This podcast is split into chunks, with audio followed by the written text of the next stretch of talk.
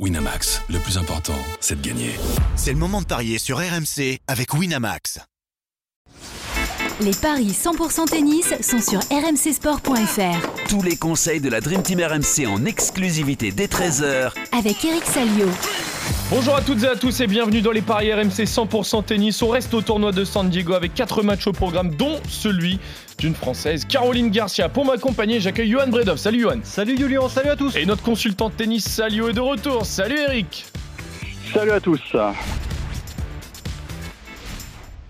On commence avec le premier match ce soir. Je vais commencer par celui qui est censé commencer le plus tard, mais on va parler de, Caroline Garcia, la lyonnaise qui vit une saison euh, très compliquée, dixième mondiale désormais, qui sera opposée à Sloane Stevens, qui s'est imposée hier face à Elise Mertens. Elle est tête de série numéro 2 sur ce tournoi, Caroline Garcia. Ça serait bien pour elle de reprendre un peu de confiance, mais elle n'est pas favorite pour ce match, à hein, Johan. Non, elle est outsider. Caroline Garcia, et c'est logique. 2-10 la victoire de la Française. 1-72 celle de Sloane Stevens. C'est logique parce que Caroline Garcia est en grande difficulté, surtout sur cette tournée euh, américaine depuis euh, Wimbledon. Bah, il y a eu 7 euh, matchs, 5 défaites pour seulement 2 victoires. Et encore, les 2 victoires étaient à, Cleveland contre Fruvirtova et Stearns. Donc voilà, c'est très compliqué. Il y a également eu une défaite justement contre Sloane Stevens, c'était à Cincinnati.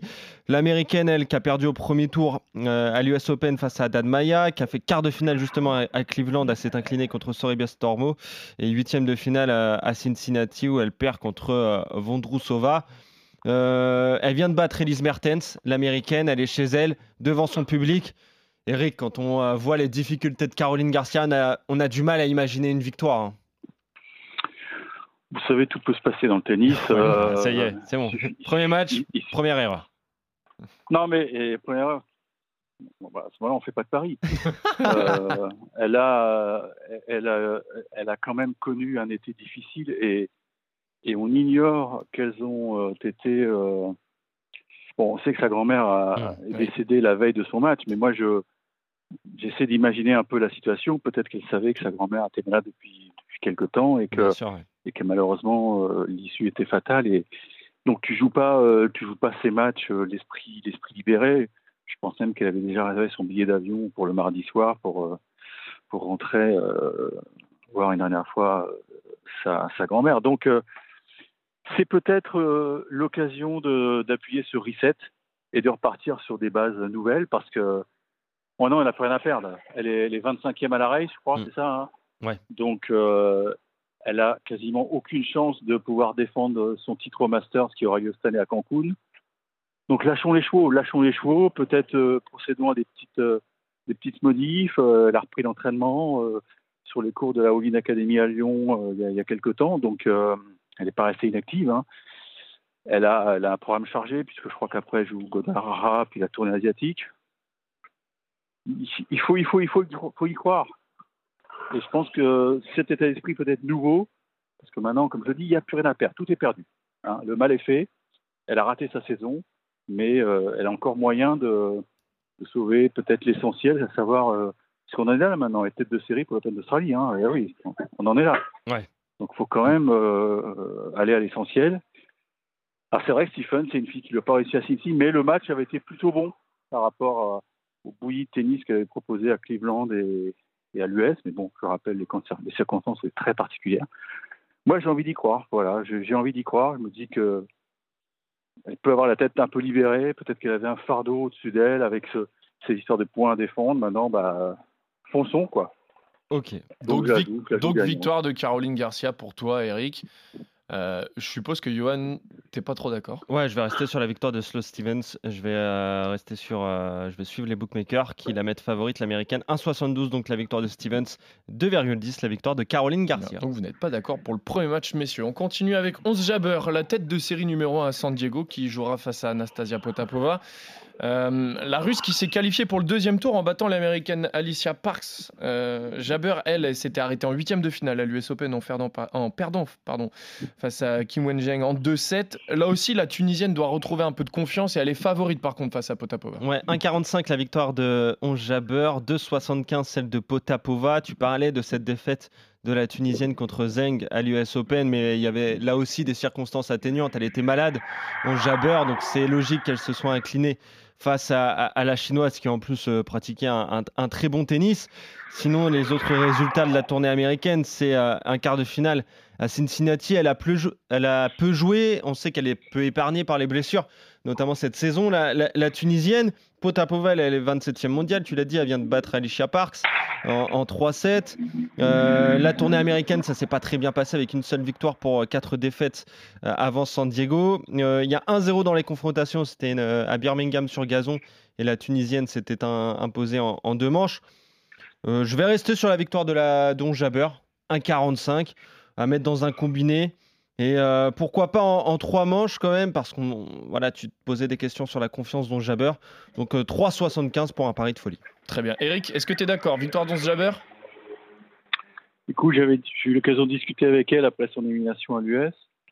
Bon, c'est vrai que ah, pour une fois, j'avais été, j'avais été, j'avais vu euh, sa défaite contre la chinoise à l'US. J'avais été bon pour une fois dans les pronostics, mais parce que oui, effectivement, elle avait, euh, elle avait beaucoup donné dans ses trois premiers matchs. On savait qu'elle avait une sorte de, de grippe ou peut-être à la clim, donc elle n'était pas au top. Mais elle, elle s'était battue comme une, comme une folle pour accéder au huitième, mais en huitième, elle a calé. Bon. Maintenant, elle se retrouve dans une position un peu, euh, là, on pas comparer avec Caro, mais si elle veut accrocher le, le billet pour le Masters, il va falloir euh, performer, parce que je crois qu'elle est, tu vas me dire ça, elle est 7 ou 8, non euh, Huit. à la race? Elle est 8. Ouais, 8, hein, donc euh, c'est chaud bouillant. C'est chaud bouillant, et, comme Caro, elle a un calendrier euh, démentiel, c'était son terme quand elle m'a dit que elle a levé les yeux aussi en disant j'ai un calendrier chargé, et c'est vrai que quand elle a annoncé son calendrier, j'ai dit oulala, ça va être chaud. Donc ça commence cette semaine. Écoute, elle n'a pas perdu son tennis, euh, c'est juste une question de, forme. Il faut que, faut aussi que son équipe la soulage un peu sur le plan physique. Maintenant, euh, intrinsèquement, il est supérieur à Potapova, mais c'est, mais c'est- je suis d'accord avec toi, c'est une fille qui est dangereuse, Mm. qui peut lui poser des problèmes, donc le 3-7 n'est pas exclure, mais je joue quand même euh, 11 jabber. Très bien, ça c'est une belle cote. En plus, 11 Jabber en 3-7, tu l'as dit, euh, Johan. c'était 3,75. 3,75. Donc là, on est sur une très grosse cote. Et vous êtes d'accord tous les deux sur la victoire de la Tunisienne. L'autre match qui nous intéresse, messieurs, c'est entre Anne- euh, Annelina Kaligi- Kalinina et Barbara Krejcikova, la numéro 28e, euh, numéro 28 mondiale face à la numéro 13. Euh, les deux ont fait une campagne nord-américaine un peu cata, même inquiétante hein, euh, pour la Tchèque qui n'a pas passé un tour à Cincinnati, Cleveland, et à Flushing. Sa dernière belle perf, ça reste une finale à Birmingham sur gazon, perdue face à Ostapenko. Et elle est favorite par contre pour cette rencontre, Johan. Ouais, 1,64 la victoire de Krejcikova, 2,25 celle de Kalinina. Bah, tu le disais, ça a été compliqué pour Krejcikova cette tournée américaine, mais elle, revenait d'une blessure. Elle s'était blessée contre Andreeva à Wimbledon. Elle avait abandonné plus d'un mois d'arrêt, donc ses trois défaites au premier tour contre Azarenka, Tauson et, et Bronzetti, à chaque fois sans parvenir à prendre euh, une seule manche. Kalinina, euh, bah, c'est un peu pareil. Là, elle vient de battre, elle vient de battre Pliskova, donc ça va lui redonner un petit peu de confiance, mais c'est seulement deux victoires et cinq défaites sur la tournée euh, nord-américaine. Il y a 2-0 au niveau des confrontations. C'est en faveur de, de Krejcikova. Open d'Australie 2023 et Roland Garros 2018. Voilà, donc il y a une confrontation cette saison. On va la prendre en compte et les bookmakers la prennent en compte certainement. C'est pour ça que Krejcikova est favorite à 64. Là aussi, on peut voir un match serré en trois manches. Je vous propose la victoire de la Tchèque.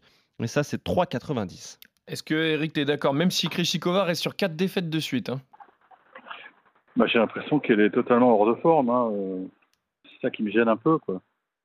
Et, et chez les filles, on, on assiste quand même à des, des, des- des- des sautes de, de performance qui sont assez impressionnantes. hein. On va pas revenir sur euh, Raducanu Fernandez, mais regardez le parcours de ces deux filles après Ouais. leur finale à l'US. Mais, mais c'est le cas avec Caroline Garcia, c'est le cas avec Krishikova, des filles qui étaient tout là-haut, tout là-haut, et qui sont en train de, de dégringoler. C'est c'est vraiment typique féminin, je trouve. Donc, euh, la série noire, j'y crois. Et alors, Kalina, c'est vrai que depuis sa finale, c'était à, à Rome. hein. Oui. Euh, C'est ça. putain, elle n'a pas fait grand-chose hein, quand même. hein. Bah, Est-ce qu'elle a eu un coup de chance monstrueux, un coup de bol monstrueux? Cette théorie, je commence à ne pas l'exclure. Mais ouais, c'est deux filles qui sont pas bien dans leur pompe. Mais je me dis que Krishikova, quand même, elle est tellement inquiétante que je vais jouer Kalina. Très bien. Donc tu vois la cinquième défaite de suite? Oh oui. Pour euh, Kalinina. Euh, vous n'êtes pas d'accord, messieurs, pour ce match-là. Krishikova. Je regardais 6 victoires euh, en 16 matchs pour Kalinina depuis sa finale à Rome. Ouais, c'est pas terrible. Elle est pas- pas en forme non plus, en fait, c'est ça. C'est deux joueuses en méforme, Ouais. donc. euh, Donc c'est le duel des Ah oui, c'est- un beau le- match d'infirmerie, ça. le duel des pas en forme et dans, dans ce duel-là, Johan, tu vois Krejcikova, Eric, tu vois la victoire de Kalinina. On termine avec la rencontre entre Yelena Ostapenko et Daniel Collins. Ça a été très compliqué hier hein, pour la Lettonne face à Alexandrova, une victoire en 3-7, deux tie-break avec, avec, euh, après plus de 3 heures de jeu, enfin près de 3 heures de jeu, je crois que c'est 2h50. Ouais.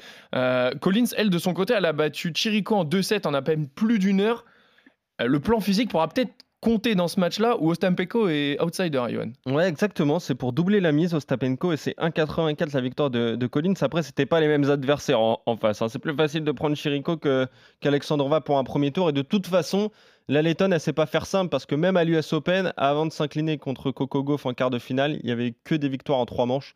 Donc voilà, on connaît le, jeu tout en, prise de risque de d'Ostapenko.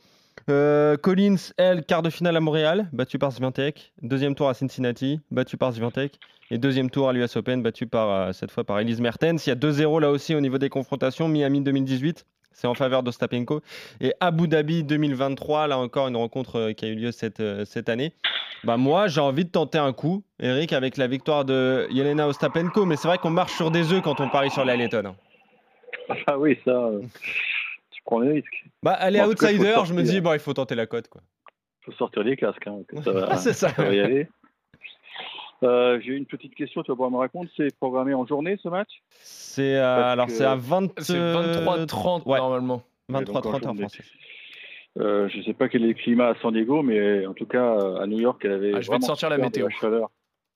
Elle avait vraiment souffert contre euh, Coco Gauff. avait- Mais bah, apparemment, Coco Gauff avait demandé à jouer en journée euh, en plein cagnard et ça lui avait souri parce que vraiment, Stopenko était en dessous de tout. Eric, Je pense. Ouais. 23-30 en France. À San Diego, ça fait quelle heure? Oh, bah, c'est en. ouais, Alors, journée, vers, vers ouais. 16h, bah, il, Ouais, fait c'est ça, 23, ouais. il fait 23 degrés. Ah, c'est pas énorme. Donc, ça il va. Il n'y a pas de canicule. Non. Mais je vais quand même jouer euh, notre ami Collins parce que il lui a pas manqué grand chose pour battre Mertens, un point si mes souvenirs sont bons. Donc la forme est là et bah, c'est à celle qui va qui va toucher les lignes le plus puisque ça va ça va ça va désinguer dans tous les sens. Donc c'est quand même dur d'avoir de prévoir un plan tactique avec ces deux filles là. Mais effectivement l'aspect récupération peut être important parce qu'elle a laissé quand même. Je pense qu'elle a laissé beaucoup de gomme. On sait que c'est pas la fille la la plus fit du circuit. Bah, Il y a deux heures, de, deux heures de différence entre le- voilà. leurs deux matchs, Sophie. Maintenant, elle a un bras tellement fantastique, Ostapenko. euh, c'est vraiment cette fluidité, moi je l'envie. quoi. Ah, bien sûr. Les joueuses de tennis, j'adorerais avoir le, le swing de cette euh, lettonne. Mais euh, elle, va, elle va payer la note. Je joue ma copine Danielle. Ah, c'est ça, oui, Oui, tu, tu l'adores, forcément. 1,84 la victoire de Daniel Collins. Donc, je fais un petit récap, messieurs. Vous êtes d'accord sur pas grand-chose hein, euh, bah, à vrai dire, aujourd'hui, si, sur Jabber en 3. Ça me Vous êtes rassure. d'accord Voilà, vous êtes d'accord sur Jabber en 3. Johan, tu vois la victoire de Steven Krejcikova et Ostapenko. Toi, Eric, tu vois la victoire de Caroline Garcia, de Kalinina et Daniel Collins. Merci à tous de nous avoir suivis. Merci, Eric. Merci, Et Johan. Dieu sait que je suis un spécialiste du tennis féminin. Ouais, c'est vrai. On se retrouve demain sur AFC. Salut à tous. Salut à tous. Ciao. Winamax, le plus important, c'est de gagner. C'est le moment de parier sur RMC avec Winamax. Les jeux d'argent et de hasard peuvent être dangereux. Perte d'argent, conflits familiaux, addiction. Retrouvez nos conseils sur joueurs-info-service.fr et au 09 74 75 13 13. Appel non surtaxé.